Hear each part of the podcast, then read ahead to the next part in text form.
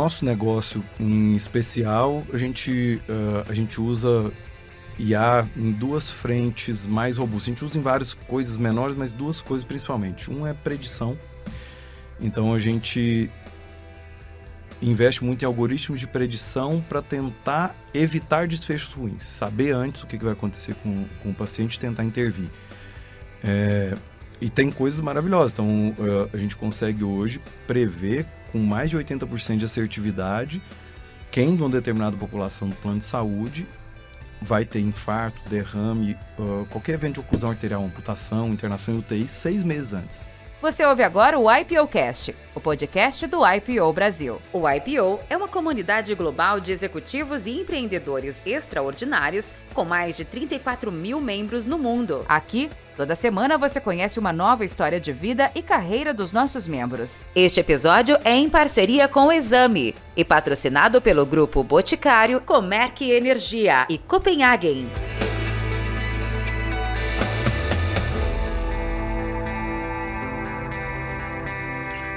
Olá pessoal, mais um podcast. Hoje aqui com Ventura Alonso Pires. Ventura, meu amigo, bem-vindo. Prazer, Doni, estar aqui com você mais uma vez.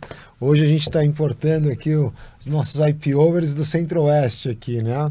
Então, é uma novidade para vocês e expandindo esse, esse capítulo para o Brasil adentro. Vou fazer as honras aqui. Então, a gente está recebendo hoje o Rodrigo Aquino, né? Um empreendedor apaixonado por inovação no setor de saúde no Brasil. Ele é presidente da America's Health, uma empresa que está revolucionando o setor médico hospitalar, com presença no centro-oeste, no norte e no nordeste do país.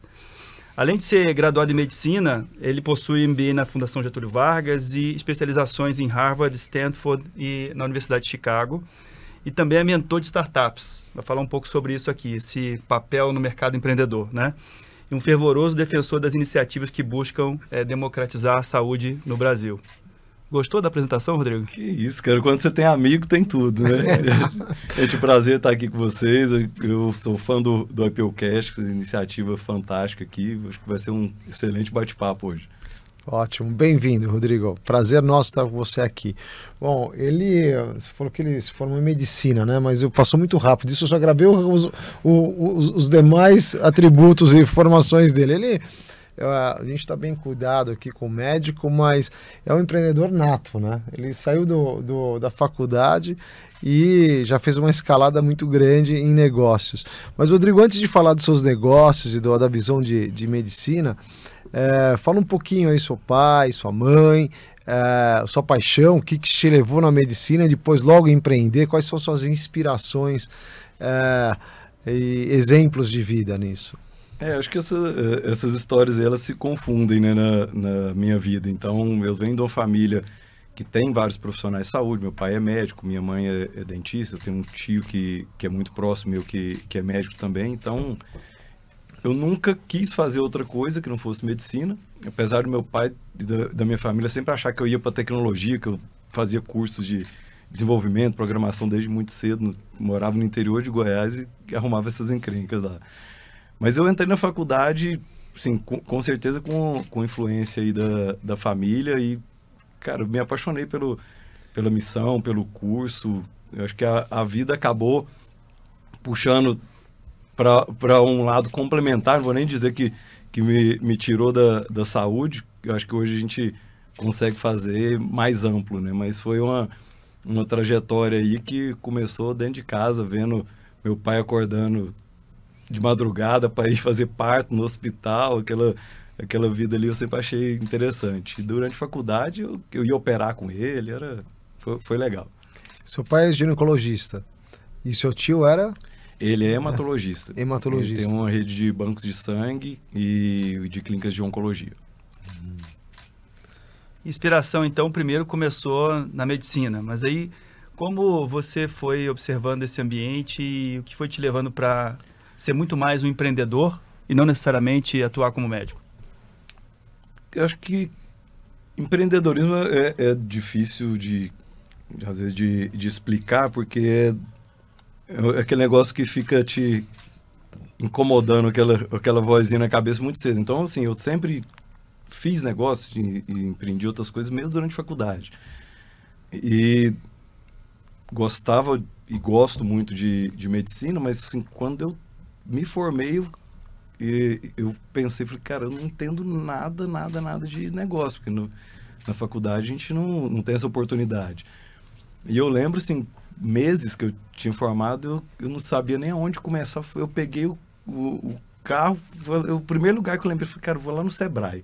Eu parei o carro lá no Sebrae, desci, cheguei na mesinha e falei assim, o que, que vocês têm de curso aqui que ensina alguma coisa de, de gestão? E aí comecei a fazer algumas coisas lá, depois, anos depois, fiz, fiz meu primeiro MBA, mas eu sempre conciliei isso com a prática de, de medicina né, durante muitos anos, né?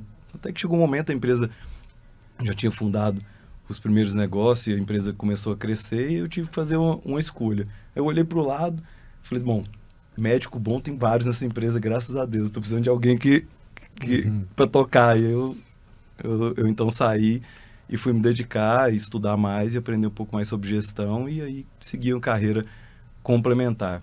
Eu acho que não, não foi uma escolha fácil na época, não. Que o que pagava as contas era medicina e a empresa estava no começo. Logo quando você se formou, você já é, saiu e montou a empresa, Rodrigo? Eu montei a empresa pouco tempo depois. Foi um ano e pouco depois que, que eu, eu tinha terminado a faculdade, eu tinha fundado meu primeiro negócio. E eu montei várias pequenas empresas em saúde no, nos primeiros anos. Então, Cara, eu tive empresa de ambulância, distribuidora de remédio, distribuidora de equipamento médico. Conta aí pra gente saber. Puxa, Conta aí. Porque você fala assim, você, você, vai falar que deu certo, você tem que contar toda a trajetória até é, chegar lá. Pô, você, só, você só, aprendeu a falar uma palavra é. bonita, que assim, contando uma longa história curta. Não, é. a gente quer a história longa, longa. Isso, entendeu? Não tem, ah. não tem nenhuma história que só dá certo. Então tem muito aprendizado. Né? E, e acho que a, a, minha, a minha experiência foi de muito aprendizado fazendo. Então, no começo, eu fundei essa empresa com alguns sócios em Goiânia, a gente cresceu lá na cidade, depois crescemos no interior de Goiás, saímos para outros estados. O que, que era a empresa? Na época a gente começou terceirizando unidade de terapia intensiva, que era que é minha área de, de atuação em medicina. Então a gente aluga espaço dentro de hospitais que não são nossos e monta toda a estrutura lá como se fosse uma loja dentro do shopping. E a gente opera quase que independente do hospital, no, no formato de parceria, mas a gente paga um aluguel para o hospital para explorar esse serviço e cobra dos planos de saúde. Então a gente foi deixa fazendo eu, isso. Deixa eu entendi, perdão, Rodrigo. Então é assim, o hospital está lá estruturado, montado.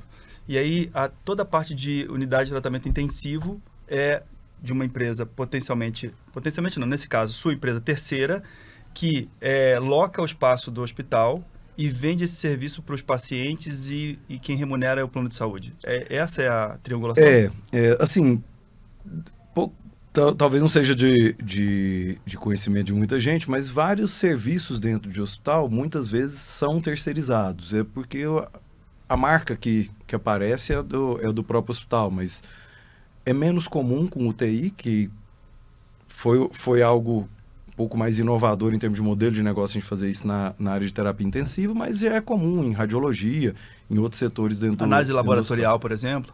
A maior parte são, são serviços terceiros. Então, nós funcionávamos no mesmo modelo de um negócio de um laboratório terceiro, só que a gente terceirizava outros setores. Depois a gente passou para outras especialidades médicas, dentro, também dentro desse mesmo perfil de hospitais.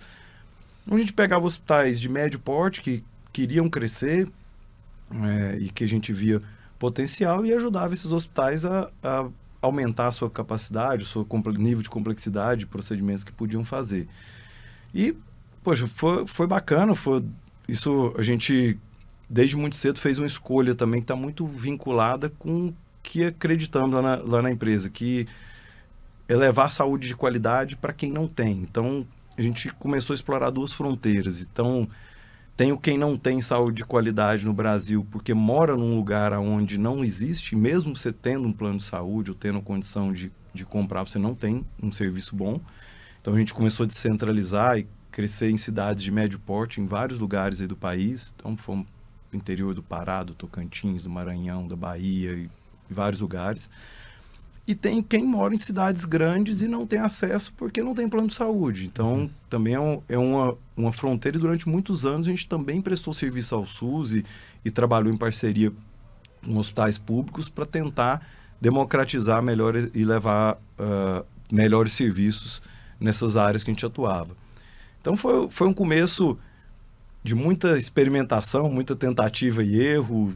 Eu cheguei num dado momento de ter vinte e tantos sócios em vários negócios picados, até que um dia uh, eu me lembro com 20, sei lá, eu comecei cedo, né? mas com 20 e poucos aí, 27, 28 anos, eu já tinha tido meu primeiro burnout, já, já eu, eu, só fiquei sabendo antes depois o que, que eu tinha, tinha tido. Hoje, é, é, Rodrigo, quando você olha o, o, a economia, vamos dizer assim, o, o, da, da medicina e da saúde, né?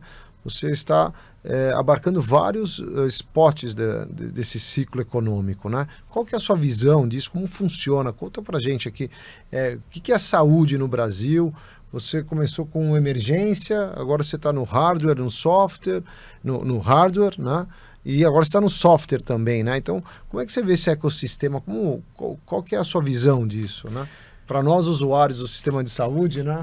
É, eu acho Bom, que, que só, ainda não, né? ainda não somos usuários ainda, né? Só preventivo, não, né? É heavy user, né? Não, not heavy user. É. Né?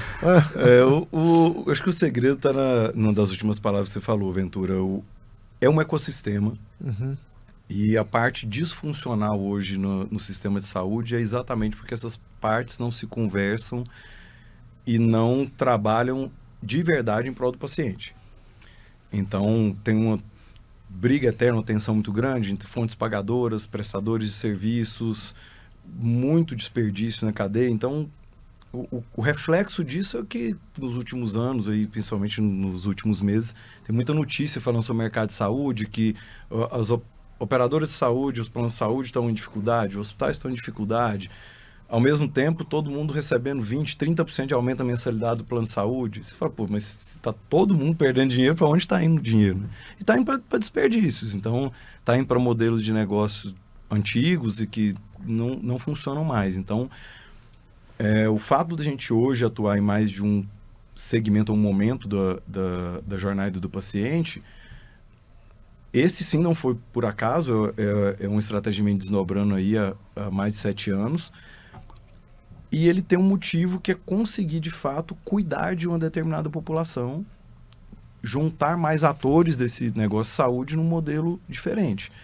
Uh, onde a gente consiga o que a gente fala do, do, do triple aim, né? Você, você poder entregar mais valor para o paciente a um menor custo, com uma satisfação melhor. Então, o mais, o mais valor real, seja saúde mais de qualidade, ao mesmo tempo que ele fique satisfeito a um custo menor do que é hoje. Isso só é possível se você entender que hoje é estimado que em saúde global, Estados Unidos aqui, que a gente tenha quase 30% do que é gasto saúde é total desperdício. É, procedimentos a mais que você faz não precisava fazer, aquela consulta que você vai no médico e o paciente sai feliz porque sai com uma lista de 100 exames. Uhum. Nossa, meu médico me pediu 100 exames. Cara, você não precisava, não tem sentido nenhum, né? É, ninguém vai no, no, no, advogado e sai feliz. Nossa, ele agora me arrumou 100 processos. 100 minutos, 100 minutos, sem contratos assinar. A, a, a, saúde está muito pautada por, por volume, produzir volumes. Então, uma clínica de radiologia ela quer fazer o maior número de exames possível tal, e, e pouco desconecta com o que o paciente de verdade precisa. Então, é, o que na América a gente está fazendo, nós migramos de uma ponta de altíssima complexidade na saúde, de terapia intensiva, de outras especialidades intra-hospitalares, para ter hospitais todos, internação domiciliar. Nós construímos plataformas de tecnologia que atendem planos de saúde. Então, a gente tem uma empresa de software que faz transformação digital de planos de saúde, faz BPO para esses planos. E, recentemente, a gente adquiriu um, um plano de saúde. Mas isso tudo é para poder chegar no momento da gente redesenhar essa cadeia. Então, nesse plano de saúde que a gente recém adquiriu, nós estamos refazendo todos os produtos. Ano que vem a gente vai lançar produtos novos com, rede, com desenho de rede totalmente diferente, com contratos diferentes com, com os prestadores. Então, tem outros players também começando esses movimentos na saúde, acredito muito nisso. Infelizmente, ainda é uma minoria. Mas a gente vai ver, é um setor que vai ter muita transformação daqui para frente. Acho que a gente vai ver coisas boas vão acontecer. E no meio do caminho tem muito ruído, né? Vai, tem, tem muita notícia ruim, tem player grande que vai que se não se adaptar vai, vai sofrer bastante nesses próximos anos aí. Você, você comentou também do, do SaaS, né? De software e tal, IoT, um pouco disso. Fala um pouquinho como, como é que você está estruturado nisso, qual é o, é o, o que, que vocês estão fazendo nesse setor? É, hoje, Tens falado muito em tecnologia, né? A gente usa muito tecnologia lá na, na empresa. Acho que eu, eu comentei, meu pai achava que eu ia fazer alguma coisa em, em, em área de tecnologia, mas é, eu acho que eu arrumei um jeito de, de juntar duas paixões. Mas para nós entendemos lá que tecnologia é instrumento, é uma ferramenta. Então, para que a gente possa fazer alguma coisa melhor ou numa escala diferente. Mas por causa disso, a gente sempre investiu muito, muito mais que a média do setor em, em, em, tecnologia. Tanto em pesquisa de novas tecnologias, então essa parte de conexão de device, de IoT, de machine learning, de, de IA pesada mesmo, a gente investe nisso há muitos anos. É, ao ponto que chegou num momento que nossa área de tecnologia interna na empresa ela era bem grande e nós decidimos para que ela tivesse chance de prosperar fazer um spin-off então nós tiramos isso de dentro parte da tecnologia que não era suporte aos nossos hospitais nós tiramos de dentro da empresa nós fundamos um, um negócio 100% software e passamos a oferecer soluções de tecnologia para o mercado de saúde especialmente para os planos de saúde mas a gente já fez trabalhos com a indústria farmacêutica o foco é o mesmo é poder cuidar melhor de determinadas populações. Então, os softwares que a gente tem são melhor aplicados em, em grandes populações para prevenir problemas de saúde ou para ajudar o que a gente chama de navegação de saúde, que você encontre o que você precisa no momento certo, receba aquele, uh, aquele uh, tratamento ou recurso de saúde, evitando você ficar perdido, você ter gerar todo esse desperdício que a gente está fazendo. Então a gente faz isso para os planos de saúde, a gente fez para alguns outros players. E aí, esse, essa plataforma de tecnologia agora a gente está aplicando no plano de saúde próprio nosso também. Então, é uma jornada nova aí que acho que, que a gente vai conseguir criar impacto para mais gente. Então, Rodrigo, o pensamento é, do negócio é olhar para essa população e atender uma população com fazendo AAA que você falou, né? Tendo um bom serviço com um custo baixo e explorando essa questão da ineficiência que o ecossistema tem, basicamente. Né? Ou tem algum outro direcionamento além da, de, de, resolver essa questão da ineficiência? Tem, tem duas. Não, o, o core é resolver a ineficiência, mas acho que tem um porquê por trás disso. Então, é, isso são. Não estamos falando aqui nenhuma novidade. Quem é da área de saúde, se for qualquer evento, se repete esses esses mantos há, há anos. Mas você fala, então por que, por que as pessoas não estão fazendo? Né? É, não é simples você mudar completamente o modelo de negócio e aí a gente vem para essas lojas de disrupção. Então, por que, que é que determinadas empresas não, não foram elas que lideraram a transform, próxima transformação do seu setor? Porque não foi a Blockbuster que lançou o e aí e, e várias coisas do tipo. Então, saúde está vivendo esse momento é, é um momento de realmente de disrupção de modelo de negócio. O porquê que a gente está investindo muito e, e, e, e, realmente agindo sobre isso é porque conecta aí com o propósito da empresa, que eu falei lá atrás, que é democratizar a saúde, levar acesso à saúde para quem não tem. Então, se saúde custar cada vez mais caro, cada vez menos gente vai ter acesso. Se a gente consegue encurtar esse caminho, que a gente consegue eliminar de fato o desperdício, a gente vai conseguir atender uma população maior. Então tem tem empresas e, e, e pessoas tentando abordar de maneiras diferentes. Não é simplesmente uma questão de, de vender um produto barato no fim do dia, porque tem empresas hoje que oferecem produto barato e depois não entregam um, uma saúde adequada para a população. É... Então, você, ao mesmo tempo, vender um produto e depois restringir o acesso das pessoas não é o que não, não, não é o, por aí também o caminho. Mas eu acho que que nós estamos vivendo uma era do que a gente chama de consumerização da saúde. Então, poder de escolha está migrando de fato para quem deve.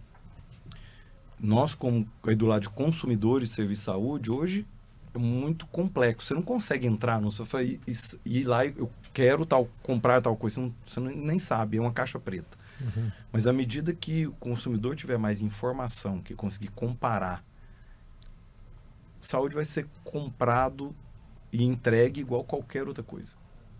Igual varejo, igual, igual tudo. É, e é ter nisso... mais eh, produtipo, produtos de saúde, vamos dizer assim, se a gente colocar entre aspas. É, eu vou no urologista, eu vou no cardiologista, eu sei o que eu quero no estético, no hematologista. Imagina, você consegue ter mais clareza desse consumo. Imagina um cenário onde a gente precisasse ah. fazer uma cirurgia de aparelho digestivo. Uhum.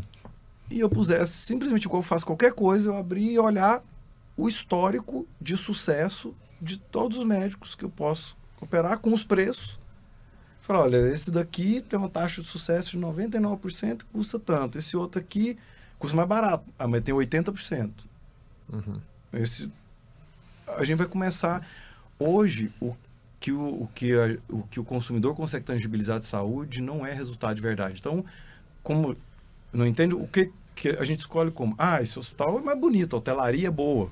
Aí os é, você oferecem comida de chefe. É como você compra, como você compra seguro, né? Você acaba pecando pelo excesso porque você está lidando com, com as vidas das pessoas, né? E quem tem um pouco mais de recurso acaba colocando toda a energia para tentar não ter um problema no momento de, de utilizar um serviço de saúde. É, mas tem um complicador ainda maior, porque, por exemplo, um seguro, você consegue comparar. Então eu, eu escolho se eu quero um pacote com mais coisa ou menos coisa. Na saúde, às vezes, muitas vezes o paciente acha que está escolhendo o melhor, pagando mais caro por aquilo, mas só está pagando mais caro. Ele não está escolhendo o melhor porque não tem informação suficiente. Rodrigo, é, as novas tecnologias, né? É, machine learning já é, a gente já ouve falar de machine learning há alguns anos e nos, nos últimos meses, no último ano, muito sobre inteligência artificial. Como essas tecnologias interagem com o teu negócio, nas diversas camadas que o, que o negócio tem? Na indústria de saúde como um todo, tem vários pontos. Né? No nosso negócio, em especial, a gente, uh, a gente usa IA em duas frentes mais robustas. A gente usa em várias coisas menores, mas duas coisas principalmente. Um é predição. Então, a gente investe muito em algoritmos de predição para tentar evitar desfechos ruins. Saber antes o que, vai acontecer com, com o paciente e tentar intervir. É, e tem coisas maravilhosas. Então, uh, a gente consegue hoje prever com mais de 80% de assertividade quem de uma determinada população do plano de saúde vai ter infarto, derrame, uh, qualquer evento de oclusão arterial, amputação, internação em UTI, seis meses antes. E aí é possível uhum. você trazer essas pessoas, fazer check-up, algo para tentar evitar aquele desfecho.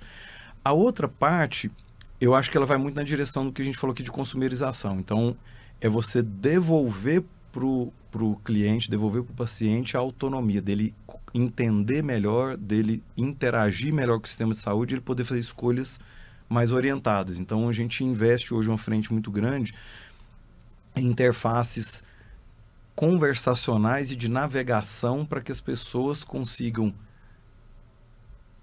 ter um, uma noção de diagnóstico então a gente tem ferramentas hoje que com o IA que você conversa com, com não, não tem interação nesse caso com plataforma com médicos, mas você conversa com, com seus sintomas, você passa por uma por uma, uma triagem, uma amnésia, uma triagem, e no final você tem uma sugestão de probabilidade de, dos três diagnósticos mais prováveis e um encaminhamento. Olha, provavelmente você tem isso, isso é grave, você deveria ir para o pronto-socorro mais próximo, que é tal olha, provavelmente você tem essa outra doença, ela não é crítica, mas você sugiro que você consulte com gastro nos próximos 30 dias. É, então, isso de forma alguma é para substituir um, um, atendimento de saúde, mas olha só quanto isso alivia a angústia de quem está precisando de, de, de algum direcionamento e quanto isso tem potencial também para diminuir esses desperdícios no setor de saúde, porque às vezes por falta de saber, o que, que a gente faz? A gente sai ligando para conhecidos, uhum. pede indicação de alguma coisa, vai no médico naquilo, manda para outro especialista e vai vai. É, então, a gente tem apostado especialmente nessas duas frentes. A gente usa IA para algumas outras uh, tarefas também. Na parte de back-office de qualquer empresa, acho que as automações vão já estão ganhando muito, muito volume, mas vão crescer muito nos próximos anos. Então, a gente aposta que em saúde a gente vai ter um grau de automação significativo, de eliminar a burocracia, que a gente pode dar uma experiência melhor para o paciente, é, para que ele tome decisões conscientes e que a gente tenta cada vez mais identificar os problemas de saúde antes que eles aconteçam, né? antecipar. É, esse se, seriam, acho que, que grandes objetivos aqui. Tem indústria farmacêutica utilizando para pesquisa e, e, muita coisa legal acontecendo. Acho que a gente está muito no começo ainda dessa, dessa onda aí. Vai vir coisa boa pela frente. Muito legal, muito legal. E o IPO na sua vida, como chegou? E qual é o papel dele hoje para você? É engraçado quando a gente vai olhando, o, o, o, vai ligando os pontos, né? Então, o estudo é muito importante para mim e o IPO eu conheci num desses cursos que eu fui fazer. Então, eu fui fazer o OPM em 2017 é, e lá em Harvard eu convivia com várias pessoas, estava morando num living group onde quase todo mundo era do IPO eu nunca tinha ouvido falar no IPO. É, eu, eu, moro em Goiânia, nasci lá, uhum. empreendo no Centro-Oeste. É, é, diferente da, daqui, onde o IPO é uma organização mais conhecida, é até aspiracional para muitas pessoas, né? Então lá eu tive o primeiro contato e o pessoal falava maravilhas. Eu não entendia direito o que, que era aquilo, eles contavam. Eu, eu, eu, fazia todas as perguntas que dormem, todo mundo faz. Não, mas como que é isso? É tipo. Ah, entendi. É tipo um. É um grupo, é, é um lead, é uma maçonaria, alguma coisa. Eu, cara, não é nada disso, é um negócio que vai, vai te ajudar tremendamente na, na tua vida. Então, vários amigos é, na época me, me sugeriram para entrar no IPO. Eu, eu apliquei e fui aceito para o capítulo BH. Aí, quando eu fui entrar, me explicaram melhor a rotina, a importância de participar de grupos, de fórum. Falei, cara, eu não consigo, porque eu não tenho negócio em BH, eu não consigo pôr na minha agenda mais uma viagem mensal. E eu falei, pô, eu vou esperar, alguém vai montar um capítulo aqui em Goiânia ou Brasília, assim que montar eu entro, né? E eu fui esperando, eu fui esperando. Aí foi, a, a idade procurar, foi chegando. Vamos procurar cara, no casting do IPO aí quem está acostumado a criar coisas no Centro-Oeste. é, é, você mesmo. É você. Aí eu, eu acabei entrando, dois anos depois, eu entrei no capítulo do Gran São Paulo, que era o antigo São Paulo interior, né? Cara, mudou minha vida. Então, é, imagina que não, não é fácil construir negócios em, em lugar nenhum, mas aonde a gente está, você tem menos recursos, você tem menos mentores, você tem menos pessoas para você conversar, você tem menos tudo. É, então, me ajudou, conheci pessoas incríveis e, e, e, todos os pontos, ajudando minha família, minha esposa é muito engajada no, no IPO, então eu, eu sou um grande advogado e recomendo para para todo mundo. Mas a, a, parte engraçada da história é que isso sobrou, né, para alguém montar o um capítulo no Centro-Oeste. Então, é, o Rodrigo é... é... o fundador do capítulo Centro-Oeste Brasil, né, Rodrigo? É Cara, e... tem, tem, sido uma jornada também incrível. É, tem um ano que a gente começou o movimento de montar o capítulo e, e conseguimos concretizar ele esse ano. É, tem, mesmo sendo lá da região, cara, eu tenho conhecido pessoas fantásticas que eu não conhecia de todo jeito, negócios incríveis, mas pessoas também muito boas. Então, uh, acho que, que a ida da organização ali para a região, então o capítulo Centro-Oeste ele cobre hoje Goiás, Mato Grosso, Mato Grosso do Sul, Tocantins e Distrito Federal. Antes que o povo corrija que Tocantins não é Centro-Oeste, mas para quem é de Goiás, Tocantins ainda está no Centro-Oeste. Tá? É, é, é, parte, não vou falar que é partezinha de, do norte do, de Goiás, né? Fala assim. É, eu, eu, tenho muito família, familiares é Tocantins, de Goiás, né? né? Então, ainda... quando o estado foi dividido, até o vínculo é, é, é grande, tanto de negócio, então por uhum. isso a gente, a gente abraçou o, o Tocantins também. É, mas eu acho que a gente vai dar oportunidade para as duas coisas. Acho que tem, é um perfil de pessoas e de empreendedores complementar, talvez um pouco diferente do que a gente tem aqui. Então, acho que vai somar para a organização, trazer gente com perspectiva diferente. Mas a organização acho que vai ajudar muita gente, que como, como me ajudou. Uh, pessoas que estão construindo um negócio maravilhoso, mas estão lá sozinhos estão com seus dilemas. Então, é, o legado que eu espero deixar ali é esse, esse capítulo rodando bem e, e, poder olhar depois e, e, ver que a gente construiu algo ali. E Ventura, eu queria deixar um registro aqui é, da participação do Rodrigo no IPO. A gente, no ciclo anterior da diretoria Brasil, a gente fez parte da mesma diretoria com o Márcio Silveira, né? A gente foi champion, eu cuidando de Under 35 e ele cuidando da criação do capítulo. E, e assim, dá muito orgulho de ver um membro jovem do IPO, engajado, né? trabalhando pela organização, disseminando conhecimento, disseminando as práticas do IPO e assim te agradecer por isso, Rodrigo, pelo trabalho que, que você fez, inclusive ajudando agora outros YPOs a criarem novos capítulos, né? Tem o capítulo de Santa Catarina é, sendo trabalhado para criação e, e, você muito atuante, é, compartilhando toda a tua experiência. Então, quero te agradecer aqui em nome da, do IPO por esse, por esse trabalho. É, o, o, quem já é do IPO já ouviu isso um milhão de vezes. Quem for entrar e tiver oportunidade vai ouvir. Quanto mais você participa e se doa para a organização, mais você recebe. Então, sim, eu também tenho sido a oportunidade de conhecer pessoas do Brasil todo. É, acho que, que é, cada, cada tempo que a gente consegue dedicar aí realmente é muito, é, é muito bem investido. E, e, espero que outras iniciativas dessas saiam. O Brasil é grande demais, né, cara? Então a gente tem vários Brasis aqui dentro, vários países dentro do, do nosso país. E, e foi empreendendo para essas, essas fronteiras aí que, que eu acabei vendo isso. A gente tem perfil de empreendedores, de pessoas complementares, que diferentes, que a gente tem que tentar trazer para próximo e, e, não, não há na nossa região, pelo menos falei pelo Centro-Oeste, nenhuma organização que supra o papel do, do IPO. Uhum. Não tem nada parecido ali. E, e acho que vai realmente. Eu, eu, eu, eu brinco com o pessoal do nosso capítulo que o, o, sucesso nosso vai ser medido quando esse capítulo virar em vários capítulos. Ah. Então, quando a gente tiver o capítulo de Goiás, o Distrito Federal, cada estado conseguir criar massa crítica para ter o teu. É, tenho certeza que você vai conseguir. Tem vários filhotes ali criando em cada estado, Rodrigo. Muito bom, muito bom. Olha, Rodrigo, como você não inova muito, né? eu acho que ele poderia ser coautor aqui, risco, né? Tem o risco dele é, já ter lido, né? Tem um risco de você já ter lido, né? Então a gente costuma presentear os nossos convidados aqui, a gente selecionou um livro que é a inovação, como implementar uma cultura de inovação na sua empresa e prosperar. Pode ser, você pode ser coautor aqui. Cara, não, Espero não que você não tenha lido não, ainda. Não li ainda. Ah, então, esse é um presente Pô, nosso para você.